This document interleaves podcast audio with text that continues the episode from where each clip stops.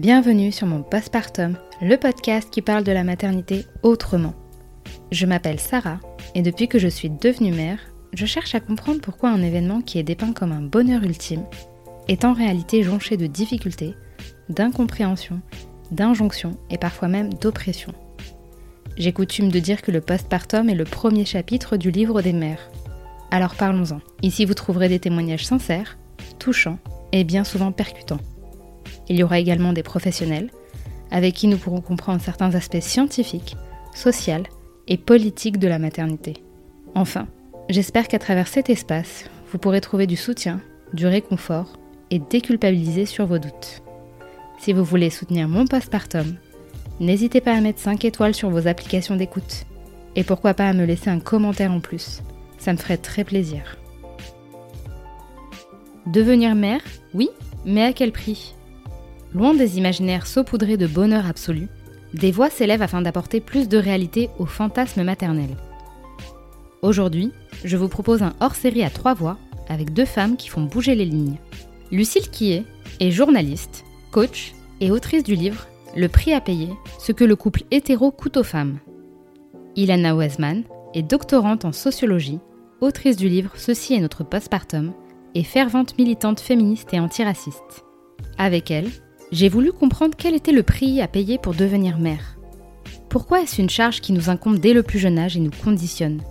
Quel impact sur nos carrières, nos corps et notre santé? Pourquoi les hommes ne vivent pas les mêmes inégalités, les mêmes ressentis? Et enfin, que faire pour essayer d'échapper à ce problème systémique? Merci infiniment à Ilana et Lucille pour cette discussion riche et intense. J'espère que leur expertise, leur partage d'expérience et leur envie de faire avancer les choses pourront vous éclairer au quotidien. Salut les filles Salut Salut Sarah Je suis très contente de vous avoir aujourd'hui sur, euh, sur le podcast. Merci beaucoup pour euh, d'avoir accepté en tout cas l'invitation. Ben, merci pour l'invitation surtout. Alors, le but de cet enregistrement, c'est euh, d'aborder le sujet de la maternité, bien évidemment, mais d'expliquer un petit peu le coût que ça représente chez les femmes, notamment dans un couple hétérosexuel. Et euh, je suis très contente que vous ayez accepté parce que toutes les deux, vous avez des profils assez différents, mais qui, je trouve, se complètent bien. Donc, on va vraiment essayer de faire un 360 de ce que ça représente pour une femme euh, de se plonger dans la maternité et surtout de se rendre compte que les dés sont jetés, mais bien avant d'avoir des enfants. Ouais. Du coup, pour commencer, j'aurais bien aimé qu'on parle de ce qu'on appelle la charge maternelle, euh, qui en fait bah, concerne toutes les femmes et dès le plus jeune âge, je pense. Et je voulais savoir, selon vous, vous pensez que ça commence quand cette charge maternelle? Ah, Moi, je pense que ça commence vraiment petite fille. Ça commence vraiment très très tôt quand on a euh, un peu cette idée d'abord que la maternité est un passage obligatoire dans la vie d'une femme et, euh, qu'on commence, euh, moi je me rappelle, j'ai commencé à pouponner à l'âge de 3-4 ans et, j'ai continué pendant très longtemps et je me suis toujours dit que la maternité était un passage obligé, était un peu le, l'accomplissement de, de, mon genre et que c'était euh, et qu'on était un peu une femme incomplète si on si on ne passait pas par la maternité. Donc je pense que ça commence là avec cette idée que c'est euh, que c'est incontournable, alors que euh, ça peut être vecteur de questionnement, que ça peut ne pas mener à bah, on peut aussi ne pas désirer être mère et c'est quelque chose qui est complètement passé à la trappe mmh. dans nos sociétés où voilà on a vraiment cette injonction à materner et à materner pas seulement nos enfants mais tous les hommes de nos entourages et puis à devenir mère irrémédiablement. Voilà, ça, pour moi, ça commence vraiment euh, dès le plus jeune âge. Ouais, c'est un conditionnement en fait. Tout à fait. Moi, je suis assez d'accord avec, euh, avec Ilana. En fait, je trouve que c'est assez éloquent de voir d'ailleurs à quoi jouent les enfants euh, et à partir de quel âge est un petit garçon qui va jouer avec une poupée en plastique, à changer une couche, à lui donner le biberon et tout, c'est quand même assez, assez rare. Donc, euh, c'est vrai que je trouve qu'en fait, quand, quand on regarde un petit peu la partition hétérosexuelle qui est donnée aux filles, euh, aux garçons, dans qu'est-ce que c'est être une petite fille, qu'est-ce que c'est être un garçon, je trouve que les jeux auxquels on joue sont assez, euh, assez éloquents et très rapidement. les petites filles, aussi parce qu'elles s'identifient à leur, à leur mère, euh, vont se dire qu'un jour elles seront mères, elles vont, euh, elles vont s'occuper des enfants. Et après, il y a aussi un truc de reproduction, c'est-à-dire que mm. vous voyez euh, votre mère qui fait ci, ça, ça, avec avec des bébés, avec vos frères et sœurs et tout, bah, vous pensez que c'est aussi votre votre destinée, quoi. C'est vraiment le le truc où on, se met dans, dans les souliers trop grands de de notre mère. Donc pour moi, ouais, ça commence assez assez tôt. Et comme le disait très bien Ilana, c'est pas forcément avoir des enfants, mais c'est aussi la charge de materner les gens autour de nous et de d'être beaucoup éduqué à l'empathie, à se mettre à la place d'eux, à se surresponsabiliser pour les autres euh, mm. et dans des domaines très, euh, enfin voilà, de façon très transversale en fait. Euh, et ça va notamment euh, jusqu'à euh, comment est-ce que je m'habille, quelle va être la réaction des autres. Donc non, je vais pas, je vais pas m'habiller comme ça. Euh, je vais pas dire ça parce que ça va blesser telle personne. Donc c'est cette espèce de gymnastique de toujours euh, prendre en considération les autres, prendre euh, en compte les besoins euh, des autres et l'impact de notre comportement sur eux. moi, je trouve que ça, c'est quelque chose de, de, maternant dans le sens où, du coup, on, on, on adapte son individualité aux autres. Ouais. Donc euh, ça, ça, ça, commence très tôt, ça commence dans l'éducation parce qu'on on éduque encore différemment les, les petites filles et les petits garçons. Et parfois, c'est même, euh, il faut le dire, parfois c'est inconscient. J'ai l'impression parfois, parce que quand je, je, confronte parfois mon entourage, euh, parce que moi j'ai un garçon et une fille, mhm. euh, pour préciser, et j'essaye de garder une certaine stabilité entre les deux. Voilà, je ne veux pas genrer et tout, mhm. mais je remarque que mon entourage inconsciemment a des attitudes très différentes, a un, un, langage très différent. Et mhm. ma fille, elle va plus en prendre la gueule si elle fait quelque chose qui n'est pas qui ne reflète pas l'imaginaire de la petite fille. Vous voyez ce que je veux dire Et moi, ça me choque. Et quand je confronte les gens en disant oui, mais vous dites ça et tout, bah, j'ai l'impression qu'ils me regardent avec des yeux ronds, genre mais non, enfin, c'est pas du tout ce qu'on pensait. Donc c'est encore plus insidieux parce que c'est vraiment intégré en fait. Ah bah, c'est hyper intégré. Et il y a, c'est la sociologue Catherine Monod qui a étudié les comportements euh, des filles et des garçons dans une cour de récréation euh, d'école primaire.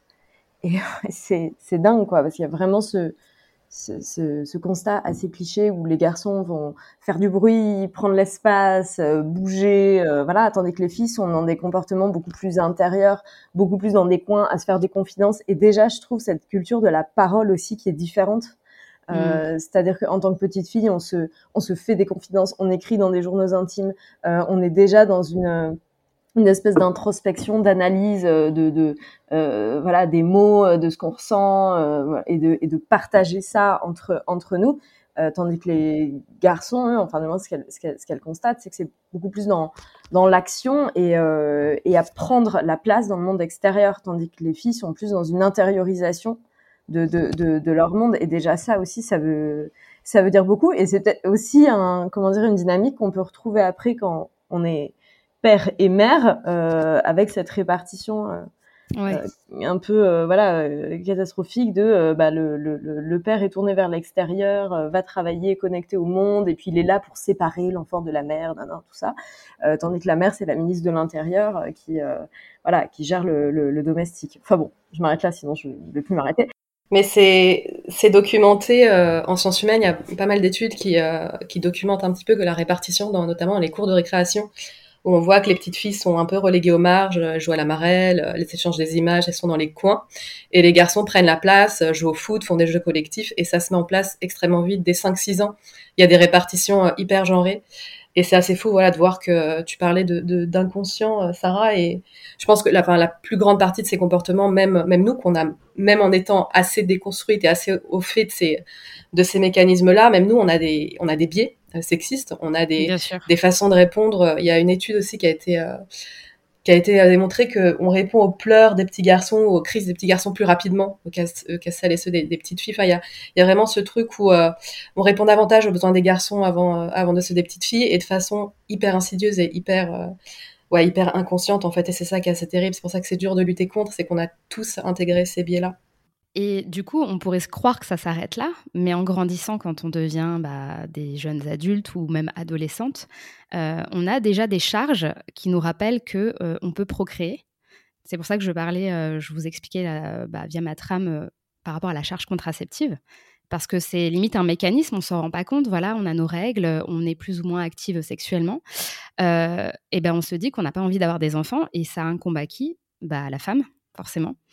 Euh, qui est une charge quand même assez lourde, parce que déjà, on, prend des, médicaments voilà, sous hormones qui peuvent avoir un impact sur notre santé, sur nos humeurs, etc. Hein. Il n'y a plus besoin de, partir dans le détail. Maintenant, il y a énormément d'études là-dessus. des visites chez les gynécologues, avec tout ce que ça implique hein, de violence, d'humiliation, etc. Et quand on compare avec les jeunes adolescents, les garçons, c'est le néant il n'y a rien du tout, absolument rien. Et c'est vrai que moi, je m'en étais pas du tout aperçue quand j'étais ado et que j'ai commencé à prendre la pilule, à voilà, à faire des frottis, à checker un peu que tout va bien. Bah, quand j'en parle là avec mon mari, je crois qu'il a jamais été voir un médecin euh, de ce côté-là. Euh, et, et, je trouve ça dingue qu'on n'en parle pas suffisamment parce que finalement, ça, c'est pourquoi? Bah, C'est pour éviter d'être mère, c'est pour essayer de contrôler les naissances. Mais c'est un combat qui, encore une fois, à la femme, alors qu'elle est fertile seulement quelques jours par mois, contrairement à un homme qui est fertile tout le temps. Donc, où est la logique? Ouais, bah, alors la, logique, euh, moi, que je, j'entends, c'est que euh, la, grossesse, elle se fait sur le, le corps de, de la femme. Donc, c'est à elle de maîtriser ça parce qu'aussi, euh, on, voilà, on a appris que la contraception, c'était un droit et que c'était un droit fondamental et, ça l'est, évidemment.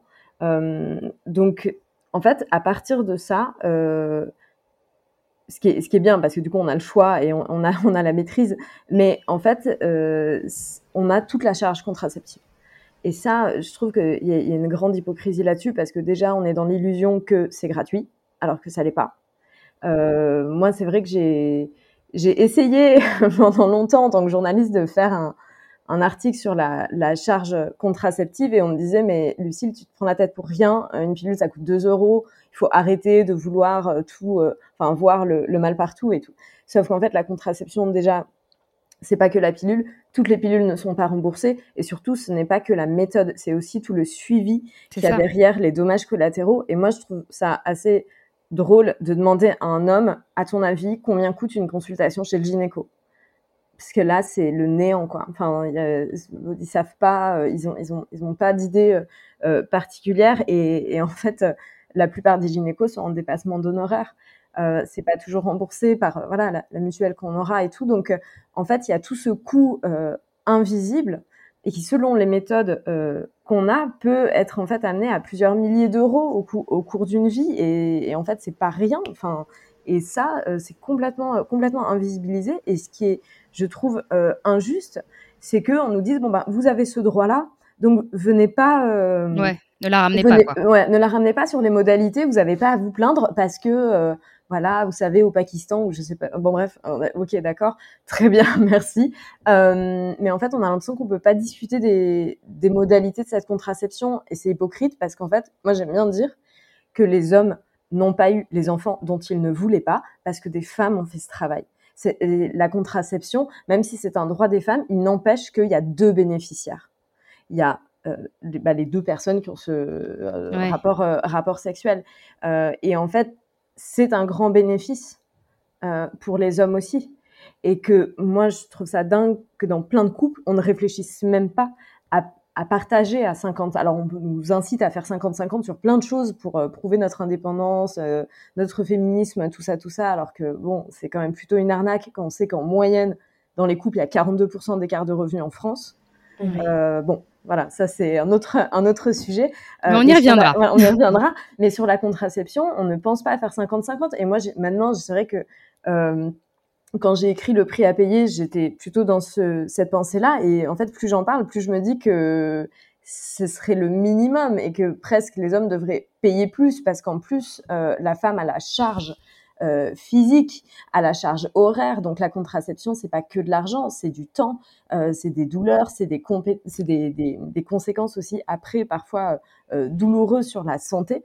Euh, donc en fait, euh, payer 50% de la contraception, c'est le minimum. Mais souvent, quand on, on, dit ça, on me dit oui, mais quand même, euh, ça va être de l'ingérence. Mais moi, je vois pas en quoi c'est de l'ingérence de demander une participation pour quelque chose qui est déjà fait. Ça, ne donne pas de pouvoir de contrôle. C'est pour moi, c'est un mécanisme plutôt de, de bah, d'équité, de justice et surtout de reconnaissance qui a un bénéfice euh, qui est apporté aux hommes à travers ça, et que déjà qu'ils n'ont pas à organiser des rendez-vous, à poser des congés pour aller chez le gynéco, pour faire tout ce suivi, le suivi, le suivi euh, gynécologique, c'est là où s'organise la bonne santé sexuelle d'un couple. c'est pas que c'est pas que les femmes. Mais ça, on a encore beaucoup beaucoup de mal à, à le voir, je trouve. Il y a le, ce dont tu parles, Lucille, sur, le, sur la charge bah, économique et financière, puis évidemment toute la charge mentale. En fait, penser oui au quotidien à, à Mm. ça. Enfin, ça, c'est quelque chose qui pèse énormément. L'oubli de la pilule ou la pilule du lendemain s'il y a un accident. Et puis même parfois, on peut euh, être sous, euh, sous contraceptif et tomber enceinte. Enfin, ça arrive aussi euh, Énormément en plus. Tout à fait. Quand on voit les cas d'IVG, c'est très souvent la personne était sous euh, contraception. Donc, euh, et puis bien sûr, là, euh, là, on nous responsabilise sur euh, sur la contraception, et puis c'est votre corps et c'est votre devoir, etc. Par contre, si si la femme tombe enceinte et que qu'elle va avoir recours à l'i- à l'IVG, là, oui, il y a y a ingérence de la société dans son entièreté, quoi.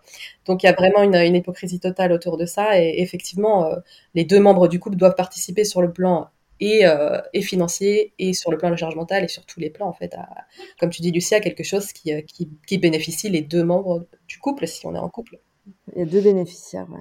Ouais, ouais. Bah, justement, moi j'étais euh, très étonnée parce qu'en lisant le livre Avorté de Pauline Armange, je découvre qu'en fait euh, 70% des IVG réalisés se font sur des Mm. femmes qui étaient sous contraception. Je trouve ça fait énorme.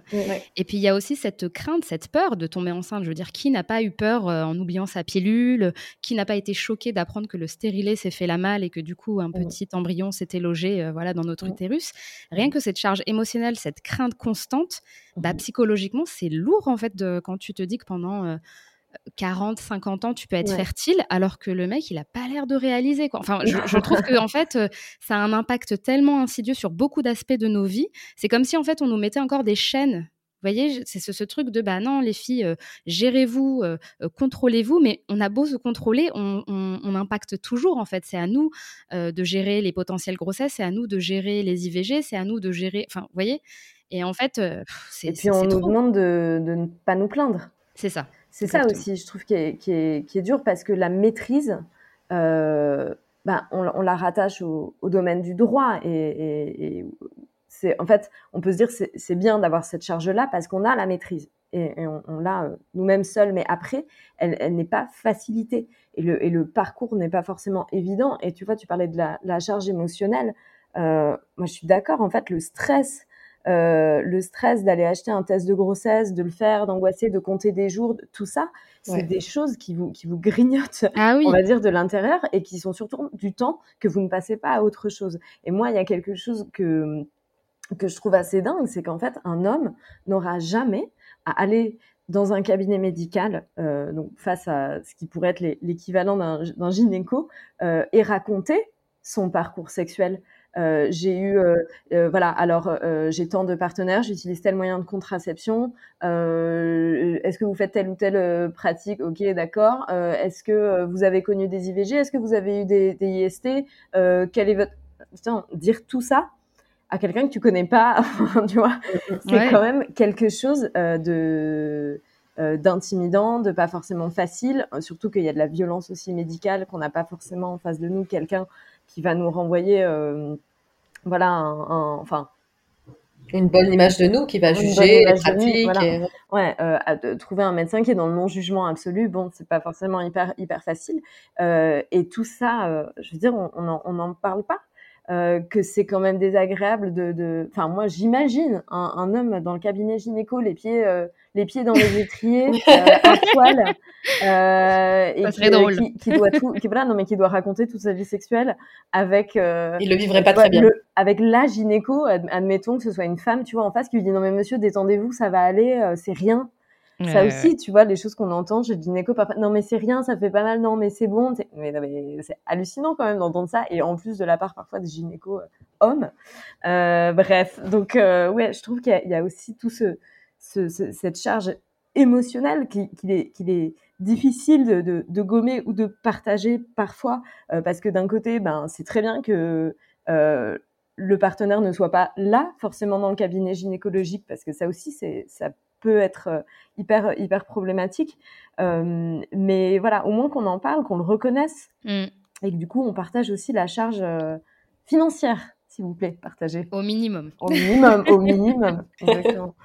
Par la suite, bah, forcément, vu qu'on est, on est gentil, hein, on, est, on est plutôt docile, hein, on prend nos, nos, gentilles petites contraceptions, se, voilà, les, les, années passent, euh, on fait face bah, voilà, à la fin de nos études, les premiers, euh, les premiers entretiens d'embauche. Et mmh là, ça va toujours pas, en fait, parce que euh, si on est potentiellement en âge de, de, de faire famille, parce que forcément, pour tout le monde, à passer 25 ans, il est temps de s'y mettre, euh, les femmes euh, réalisent que pendant leurs entretiens, elles ont des questions insidieuses, voire même illégales, euh, sur un potentiel enfant à venir. Et j'aimerais avoir votre avis là-dessus, parce qu'en fait, on n'a même pas d'enfant, on veut se lancer dans la vie active, et on nous rattache, on nous ramène à la possibilité d'avoir un enfant, qui n'existe même pas. Bah, il y, a, y, a, vraiment ce, c'est ce qu'on appelle le risque maternité et qui pèse ben, sur les potentielles mères. Enfin, ça se trouve, il y en a certaines qui veulent même pas être mères, mais bon, ça leur pèse dessus aussi. Euh, et qui est aussi très lié au, congé, enfin au fameux congé parental qui de toute façon euh, va tomber euh, sur les épaules de la mère en très très grande partie. Et l'idée finalement qu'une jeune femme qui a entre 25 et 35 ans, on va dire, plus proche de la trentaine, serait bah, vouée à devenir mère très rapidement et donc à prendre un congé et donc à laisser l'entreprise tomber pendant un certain moment. Donc forcément, il, va y avoir une discrimination, euh, enfin forcément, de façon illégale et, sournoise, il va y avoir une discrimination à l'embauche à même compétence entre un homme et une femme du même âge. Et, euh, et, je pense que si, euh, si on avait, comme dans d'autres pays, un congé parental qui soit totalement égalitaire et réparti et obligatoire pour les deux membres d'un couple quand on est dans le cadre d'un couple hétérosexuel, bah, il y aurait un risque parentalité et non plus un risque maternité. Donc partager ce risque économique-là, déjà qu'on part avec des euh, discriminations sur le salaire, avec des freins euh, au niveau de la carrière et qu'avec l'arrivée d'enfants, ça s'accentue, ce serait déjà pas mal qu'on réduise cette inégalité-là au, moment, voilà, avec un congé, je pense que ce serait déjà un, levier qui serait, euh, qui serait pas mal pour, pour établir un peu d'égalité dans toute cette machinerie-là. Oui, parce que forcément, si ça concerne tout le monde, ils seront obligés de plier. Il y aura un risque aussi bien pour les hommes que pour les femmes. Donc ouais, à ce moment-là, il y aura déjà ce facteur discriminant en moins. Il y en a d'autres, hein, c'est pas le seul. Mais c'est vrai que je pense que ça pourrait réduire les inégalités. Euh. Moi, vu que c'est vrai que je suis quand même plus... Euh, enfin, j'écris beaucoup sur le travail euh, des femmes, sur la vie professionnelle des femmes. Euh, souvent, les gens ont du mal à croire qu'encore en entretien d'embauche, on leur demande mais vous comptez faire des enfants ou pas?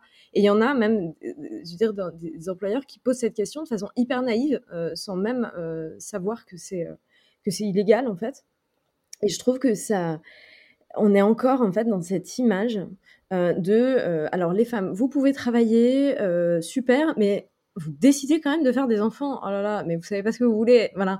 Et on est encore dans cette image de la mère, un peu comme le Judas de l'entreprise, de ah, c'est quand même une trahison, elle nous fait ça, euh, elle l'a, elle a, elle a calculé, c'est quand même pas, voilà. Alors ce qui est dingue, c'est que les hommes font des enfants, mais ils aiment pas que les, les femmes en fassent, tu vois. Enfin, enfin les hommes et aussi certaines femmes. C'est-à-dire que euh, faire des enfants, c'est pas quelque chose d'exceptionnel euh, en, en, général. Beaucoup de gens en font, mais c'est dire du coup combien la, parentalité, toutes les thématiques de conciliation vie privée, vie pro au travail, ça reste un sujet de femmes parce que, un, elles ont euh, la charge domestique et parentale sur les épaules, et de deux, le monde de l'entreprise ne s'est pas rénové.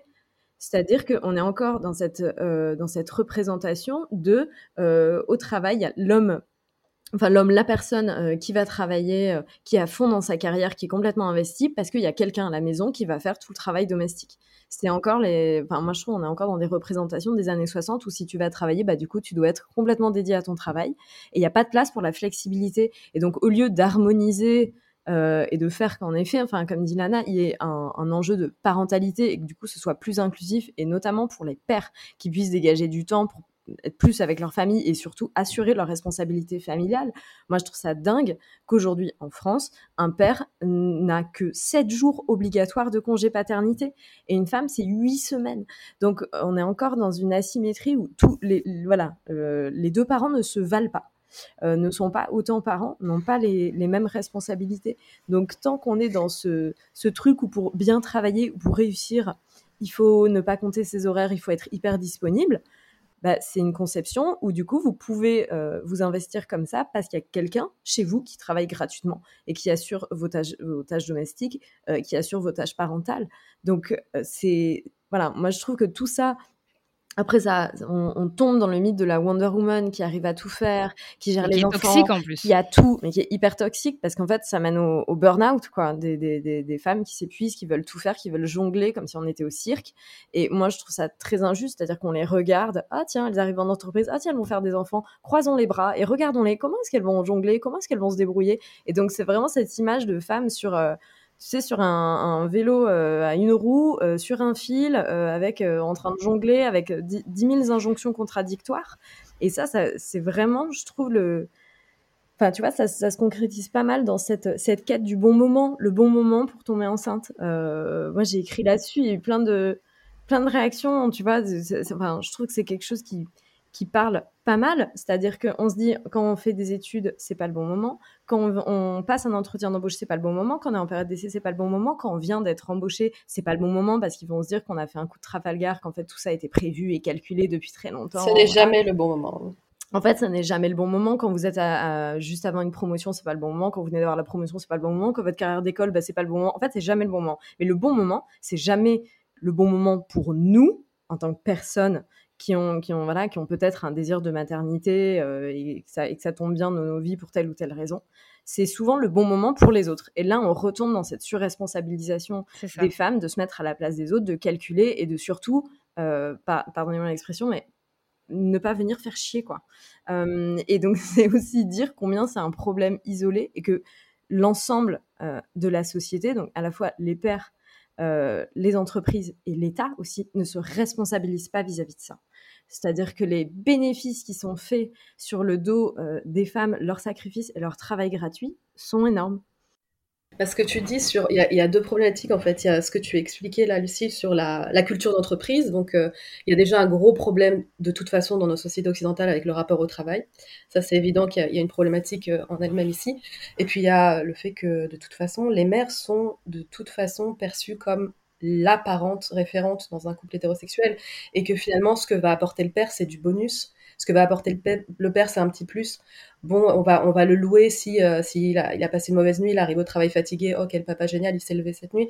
Euh, une mère ça va être elle qui, va être appelée si le, gamin est malade à la crèche ça va être elle qui est appelée si un rendez-vous euh, médical ou à la, enfin peu importe, c'est toujours la mère qui est perçue comme celle qui est la référente. Et tant qu'on sort pas de ces schémas-là de la mère, c'est son rôle, intuitif, naturel, biologique. Le père, il est là pour un petit peu apporter euh, un petit bonus. Tant qu'on sort pas de ça, bah, on est foutu, quoi. Et c'est tellement, tellement, tellement ancré que cette idée que la mère, finalement, c'est elle qui a la responsabilité de l'enfant et c'est elle qui, naturellement, est là, est là pour, pour pourvoir aux, besoins de l'enfant. Bah, enfin, ça, n'ira jamais, quoi. C'est vraiment un truc à démonter qui est, qui est immense, quoi.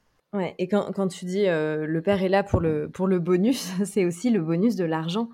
Euh, voilà, un père, il est là pour fournir euh, l'argent à, à, la famille. la mère s'occupe des, des, autres, des enfants et aussi des personnes âgées de la famille. Parce que ça, mmh. la majorité des aidants en France sont des femmes. Euh, donc, et je pense que c'est une problématique qui va être de plus en plus importante euh, les, années arrivant.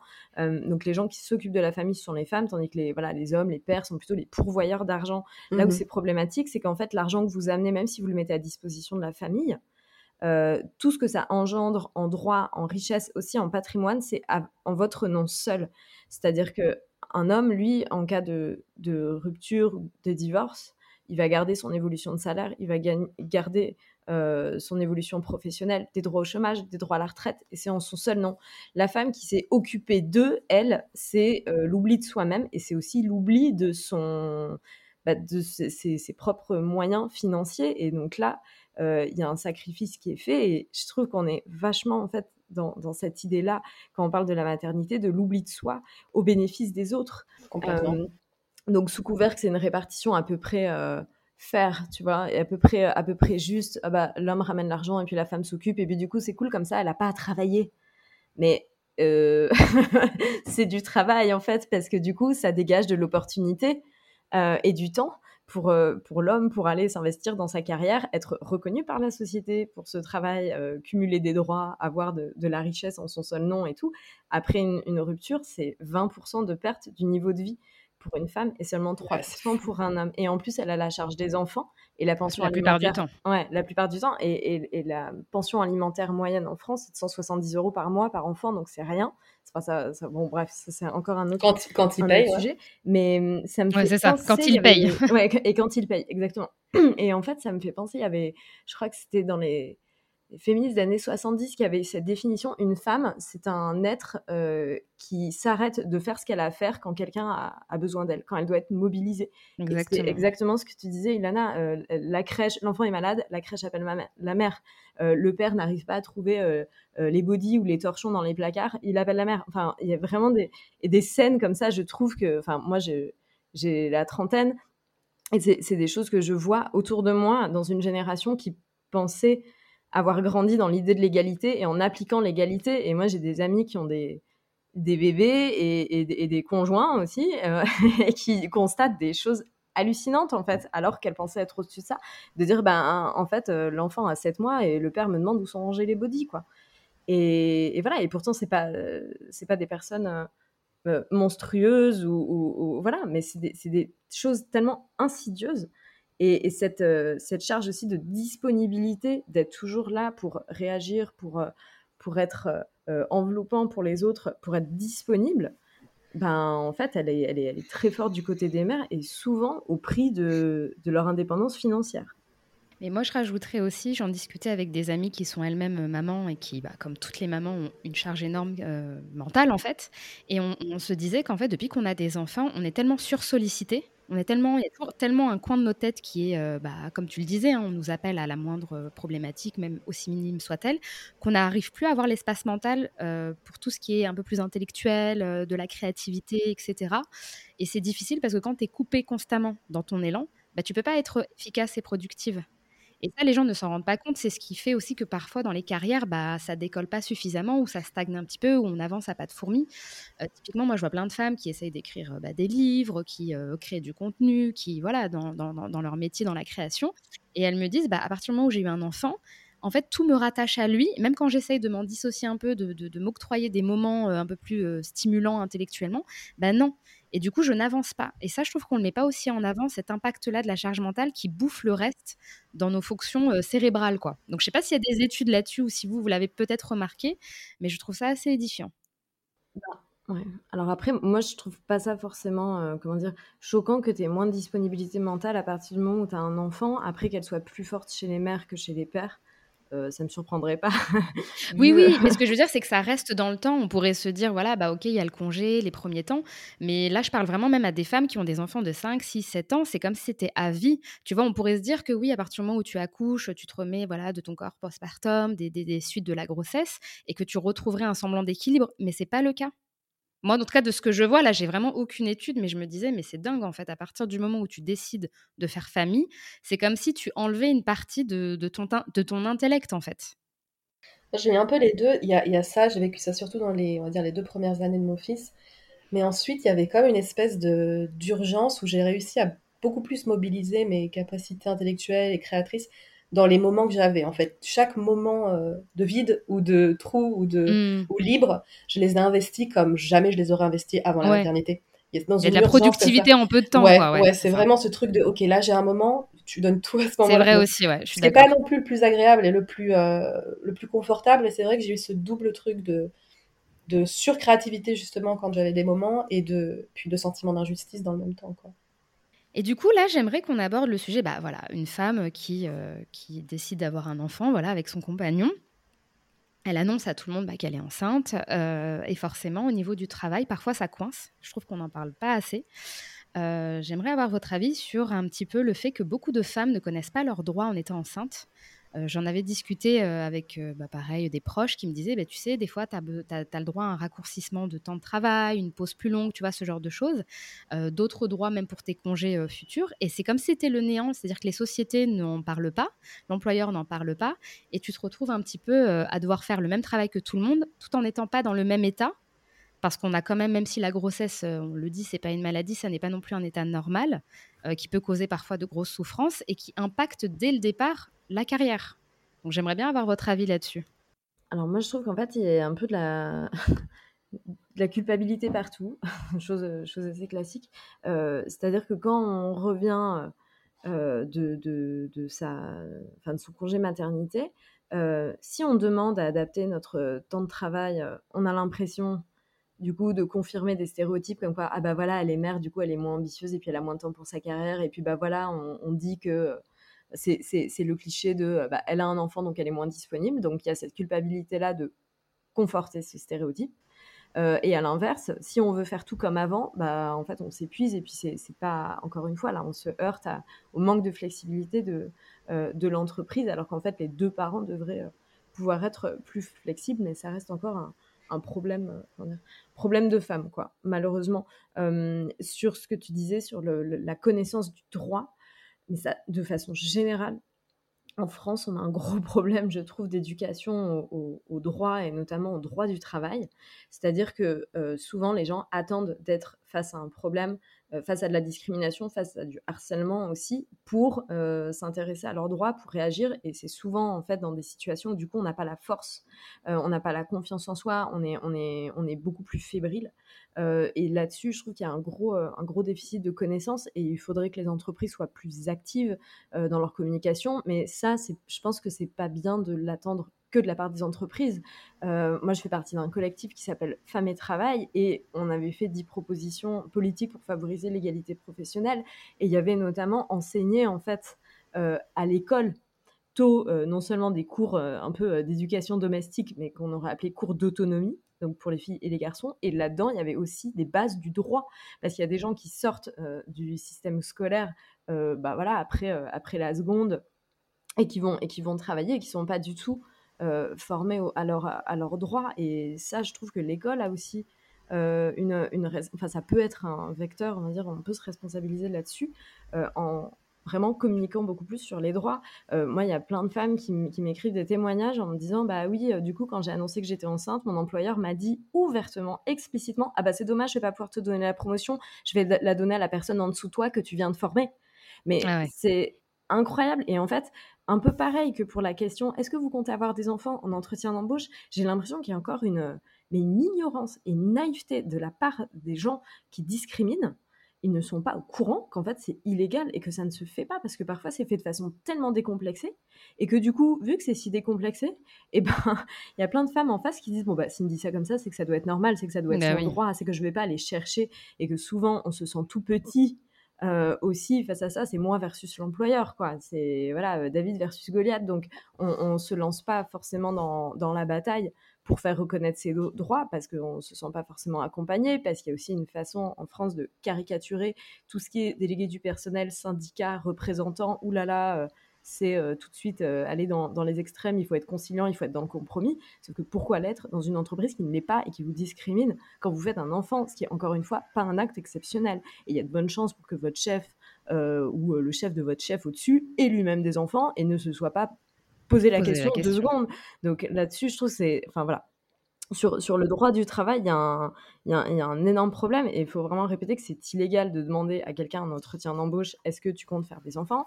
Euh, Quand quelqu'un part en congé maternité, euh, elle doit pouvoir revenir avec le même poste, les mêmes responsabilités. Moi, souvent, je conseille aux femmes, en fait, avant de partir en congé maternité, de faire une sorte de photographie euh, de, leur, euh, de, leur, de leur travail.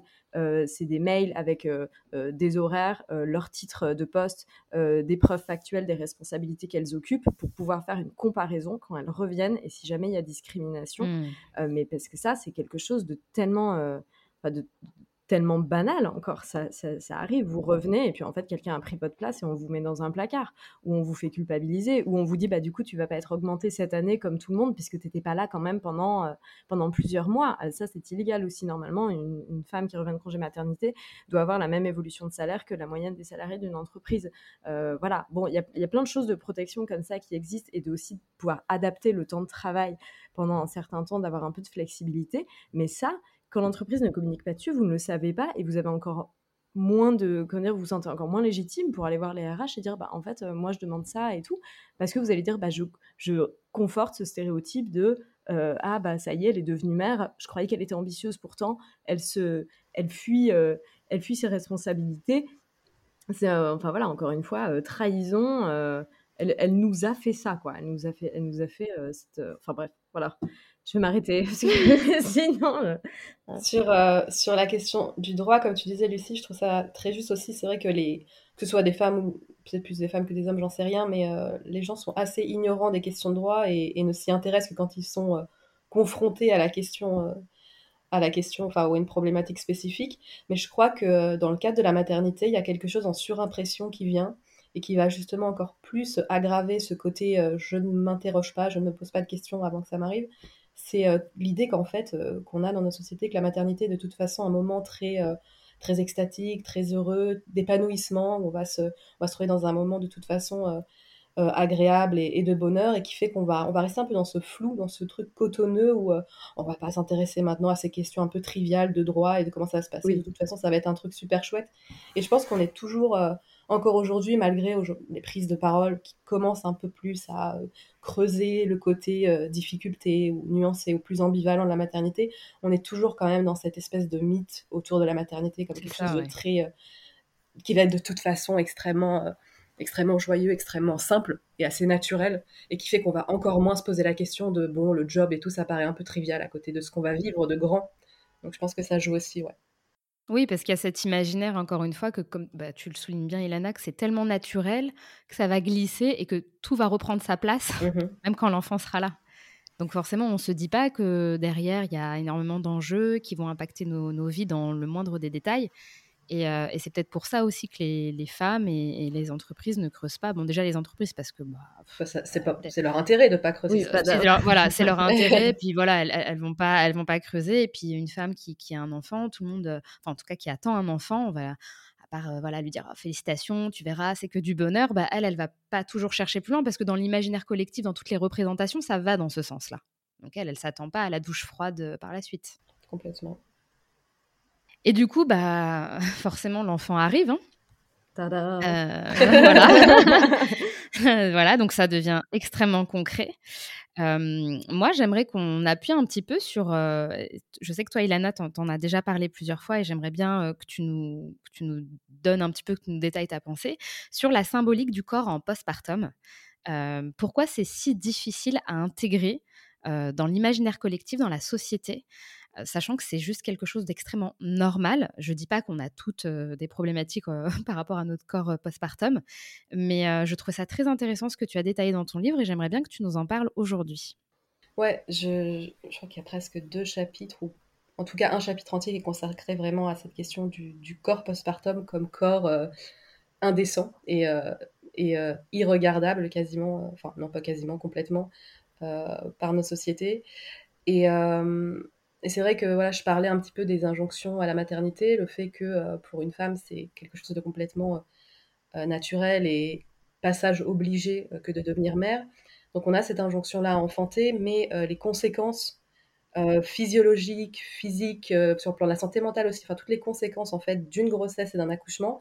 Ça par contre, on ne veut pas le voir, on ne veut pas l'entendre, on ne veut pas en entendre parler, ni de ni de des voix qui s'élèvent pour parler des souffrances. Et encore aujourd'hui, hein, avec toutes les prises de parole qui existent, on a énormément de personnes qui, euh, qui critiquent ces prises de parole en disant voilà les chochottes, les pleureuses, etc. C'est ça, ouais. Et c'est vrai que ce corps postpartum, en fait, il y, a plusieurs niveaux. Je ne vais, vais, pas tout développer, sinon ce serait un peu long, mais il y a notamment, euh, on va dire, deux raisons principales pour lesquelles il est complètement euh, euh, mis dans les coulisses et, rendu invisible. C'est d'abord, comme je disais un peu avant, on, a quand même cette mythologie du bonheur maternel et de l'exaltation maternelle. Et le corps postpartum, il n'y répond pas du tout. le, corps postpartum, c'est un corps qui est chaotique, c'est un corps qui fuit du sang, de l'urine, du lait. Enfin, c'est un corps qui qui n'est pas, euh, qui ne se contient pas, et on attend des femmes mmh. qu'elles soient contenues, euh, qu'elles soient euh, modestes, qu'elles soient lisses, sans aspérité. Le corps postpartum, il peut avoir des marques, des vergetures. il n'est pas, il est pas lisse, il n'est pas mince. Voilà, il, ne répond pas aux injonctions esthétiques qui pèsent sur les femmes. Donc évidemment, tant qu'on n'a pas retrouvé notre corps pré-grossesse, on nous indique très très vite hein, dans les magazines féminins, retrouvez votre corps pré-grossesse, euh, le régime de Kylie Jenner, le régime de Kim Kardashian pour perdre ses 20 kilos, etc. Donc ça, on est quand même euh, très très vite, euh, on nous dit soyez mère, mais retournez très très vite dans les clous du patriarcat, retrouvez votre mm. corps de jeune fille. Ça, c'est, on n'y on manque pas, on y, on y passe toutes. Et, et c'est aussi un corps qui, qui est, moi, ce que j'ai un peu repéré aussi, ce que j'ai un peu analysé, c'est un corps qui pour moi est un peu un prélude à la, à la vieillesse. Euh, il y a quelque chose aussi qui relève de l'agisme, je pense, dans le rejet du corps postpartum, parce que, et je l'ai vraiment senti comme ça quand j'ai quand accouché, le, ventre euh, flasque et le ventre vide, ou euh, qui était auparavant très tendu, très glorieux comme ça, quand il contenait le bébé, et où j'étais encore un peu vue comme une madone sacrée, voilà, j'ai la vie en moi. Et le moment où, le bébé quitte mon corps et où du coup la gloire quitte mon corps aussi, et l'attention quitte mon corps aussi, et ma personne pour n'aller que sur cet enfant, euh, et puis pour un peu moi aussi me reléguer un peu dans, dans les coulisses et mes, et mes besoins et mes ressentis euh, n'intéressent plus personne c'est le bébé qui compte à ce moment-là j'ai rempli ma mission et, du coup euh, vraiment ce corps qui qui est flétri qui qui est distendu qui est marqué il est pas il est, il est vulgaire en fait. Il, il y a quelque chose comme ça de, de l'ordre de la vulgarité, de l'ordre de. Il est plus il sert plus à rien. Aussi dans une société capitaliste, il a rempli sa mission. Euh, là maintenant, il est ni esthétique ni euh, fonctionnel. Enfin, pour euh, pour d'autres pour d'autres tâches, on est diminué aussi sur le plan de, de, nos capacités physiques. On va être moins moins à même de, par exemple, participer, enfin faire des tâches domestiques, etc. Moi, je me rappelle que pendant les premières semaines, je, je tu peux pas t'asseoir. Enfin, j'avais une épisiotomie, j'arrivais pas à, faire pipi sans, sans pleurer. il y a des points, il y a des il y a des saignements. Enfin, toute la période en fait particulièrement les six premières semaines, c'est un corps qui n'est pas euh, optimum et du coup, il n'intéresse plus personne. Parce qu'il n'y a pas de rendement là-dessus, quoi. Pas de rendement, voilà. Un peu comme une personne âgée euh, qu'on relègue euh, au placard en fin de vie, quoi. Ouais, puis aussi, moi j'ai l'impression qu'on demande de toute façon au corps des femmes en permanence, dès, dès, l'adolescence, de montrer pas de blanche. moi, il y a un, un chapitre, donc c'est avant même d'être en couple, dans le livre sur comment être la bonne candidate au couple hétérosexuel. Et ça passe. Le marché de la bonne meuf. le marché de la bonne meuf, voilà. Euh, quel est le ticket d'entrée sur le marché de la bonne meuf? Et bien, déjà, ça passe par une charge esthétique. Donc, un corps qui doit être euh, surveillé, dressé, domestiqué. Euh, pour prendre en compte, pour bien envoyer le signal, montrer, regardez, j'ai bien pris en compte les injonctions et le désir des autres. Et ça, ce que ça dit, c'est que nous, naturellement, ne suffisons pas il faut modifier, il faut montrer sa motivation à travers de la performance esthétique. Et donc pour moi, c'est un peu, euh, c'est le premier, euh, première preuve de l'oubli de soi-même, quoi. Euh, d'être du coup dans cette disponibilité aux autres. quand on pense à tout ce qu'on fait en tant que femme avant un premier rendez-vous et à tout ce que va faire un homme, bon bah tu vois, il y a une marge énorme. Et moi, c'est vrai que dans le livre, il y a un exercice que je fais parce que je m'inclus là-dedans c'est que je vais dans ma salle de bain, donc j'habite euh, en couple euh, avec un homme, on n'a on pas d'enfant, euh, je vais dans la salle de bain et je fais le total des produits de beauté que j'ai à mon usage exclusif et j'arrive en fait à un panier de 1000 euros. Bon, 1000 euros, ça m'est personnel, il y, a des gens, c'est beaucoup moins, d'autres, c'est beaucoup plus. Mais ce qui est intéressant, c'est l'écart avec mon conjoint qui, lui, en fait, a juste un produit à lui à 5 euros. Quoi. Donc, je me dis comment j'arrive à plus de 995 euros d'écart si tu multiplies ça par an et tout. Voilà. Et l'écart, il peut être de 100, 200, 300 euros, mais c'est juste pourquoi est-ce que j'ai à faire ça? Enfin bref. Et sur le, corps euh, de la femme enceinte, moi, ça m'a toujours mais, enfin, révolté. Je, je, voilà, moi, j'ai pas eu d'enfant, donc euh, j'ai pas connu ça personnellement, mais je vois, j'observe autour de moi cette pression euh, quand on est enceinte, des, déjà des femmes qui se comparent. À mon ventre est plus gros à six mois que euh, machin, faut pas trop que je prenne. Des gynécos aussi, enfin des obstétriciens gynécos qui font des suivis, qui disent on va surveiller votre poids pour pas que vous preniez trop, euh, ou des, des, femmes enceintes qu'on félicite de ne grossir que du ventre. Enfin, ça, je trouve ça incroyable. Voilà. Et puis, voilà. Et après, c'est vrai qu'il y a cet enjeu de retrouver son corps comme si on l'avait paumé dans la forêt. Euh, et ce, truc de, encore une fois, un enjeu de performance de combien de temps ça va me prendre avant de euh, me remettre euh, comme avant, de me remettre en forme. Et ça, je trouve que c'est une pression de dingue parce qu'on a l'impression que ça va être une ligne sur votre CV de corps de femme.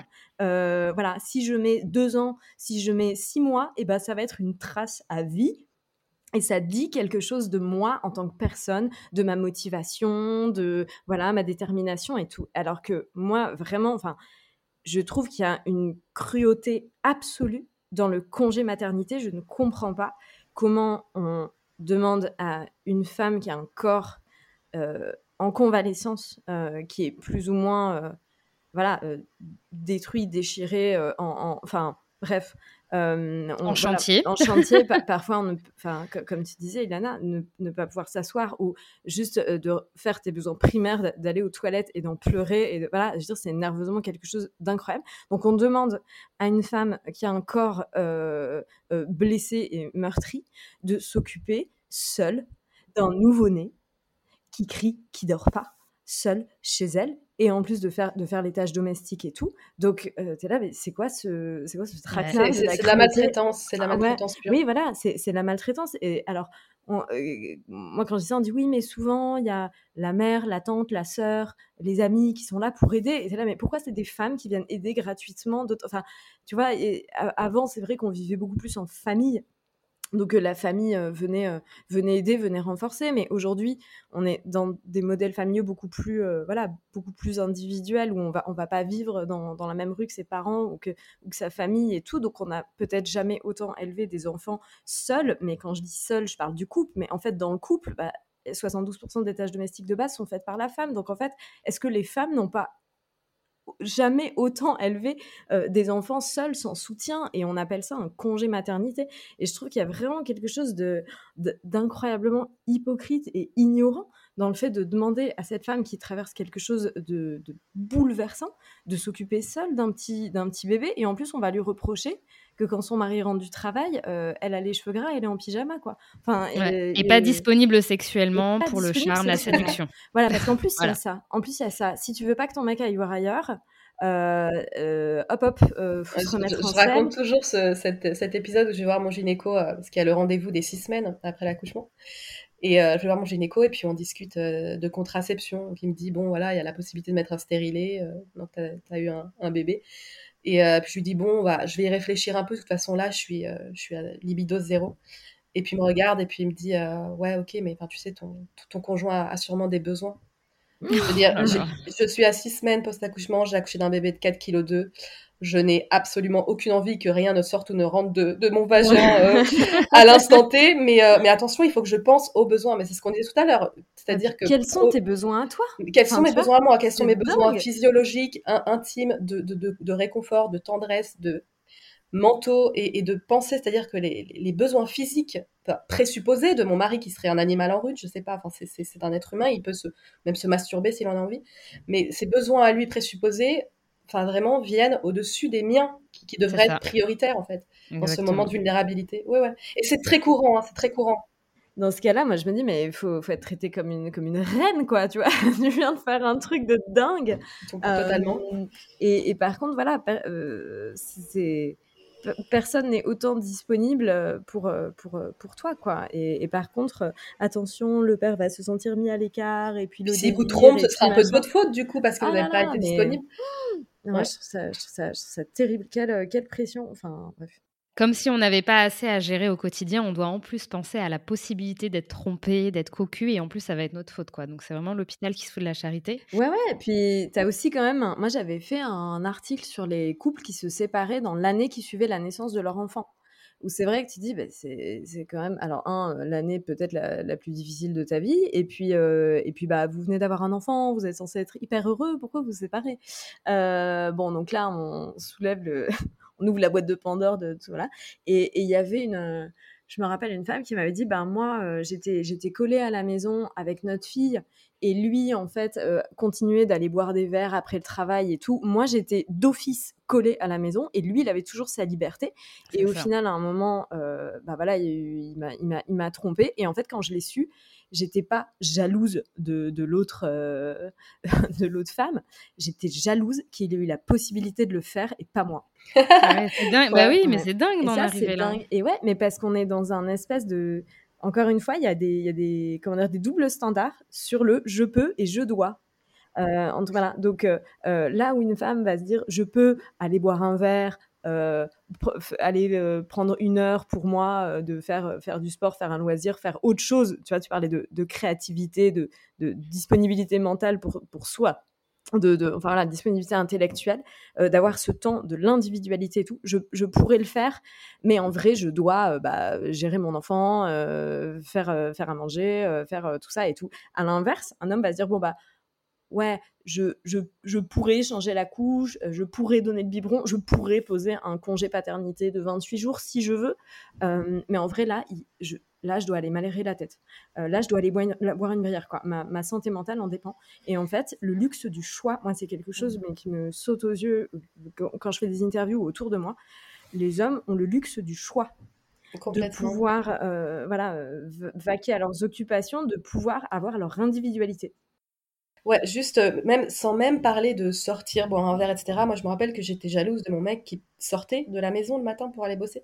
Il sortait de cet espace qui était un espace d'aliénation totale où toute la journée, il y avait plus, il y avait plus de temporalité. J'ai l'impression de vivre une longue journée sans fin, de changement de couche, de d'allaitement, de euh, machine à laver, de j'en pouvais plus. Et juste le fait de sortir et de rentrer, je le voyais comment il était, comment il... les moments qu'il vivait avec notre petit petit bébé, c'était des, moments de qualité. C'était, il rentrait du travail, il était disponible, il était souriant. Moi, j'étais un robot, je tombais en dépression au bout de 6-7 mois. J'étais en mode de survie, j'étais un robot, je faisais parce qu'il fallait faire, mais je ne prenais plus de plaisir à être avec mon enfant. Et je trouve ça tellement injuste que, que, lui puisse... Enfin, j'étais jalouse de lui, en fait, je lui en voulais. Je, mmh. je crois que c'est très courant, ça, d'en vouloir et d'être jalouse de, de ce choix qu'ils ont. Et de mmh pas cette pression, parce que personne va venir leur, euh, les attraper par le col et de leur dire Eh ben, Pep, là, qu'est-ce que tu es en train de faire? Tu as un enfant à la maison, faut t'en occuper.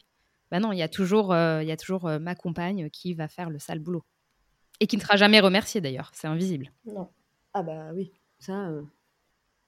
Et justement, c'est bien que vous parliez du, congé, du pseudo-congé maternité. voilà, il faut, le dire. Hein. parce que c'est quand même à cette période-là que j'ai l'impression que tout s'accélère. C'est comme si on, embrayait sur la cinquième, tu vois.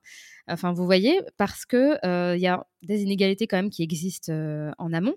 Mais à partir du moment où on va se retrouver seul avec l'enfant, qu'on va pourvoir à ses besoins, que voilà, on va être un peu la référente, comme vous le disiez précédemment, ça accentue cet effet d'inégalité. Parce que je sais que moi j'avais lu plusieurs fois que forcément dès qu'on tombe enceinte, qu'on accouche, qu'on est en postpartum, qu'on est en congé maternité, au minima, je crois que c'est deux mois et demi, et au maximum, je crois qu'il y a des femmes qui prennent un peu plus, voire carrément des congés carrément un congé parental.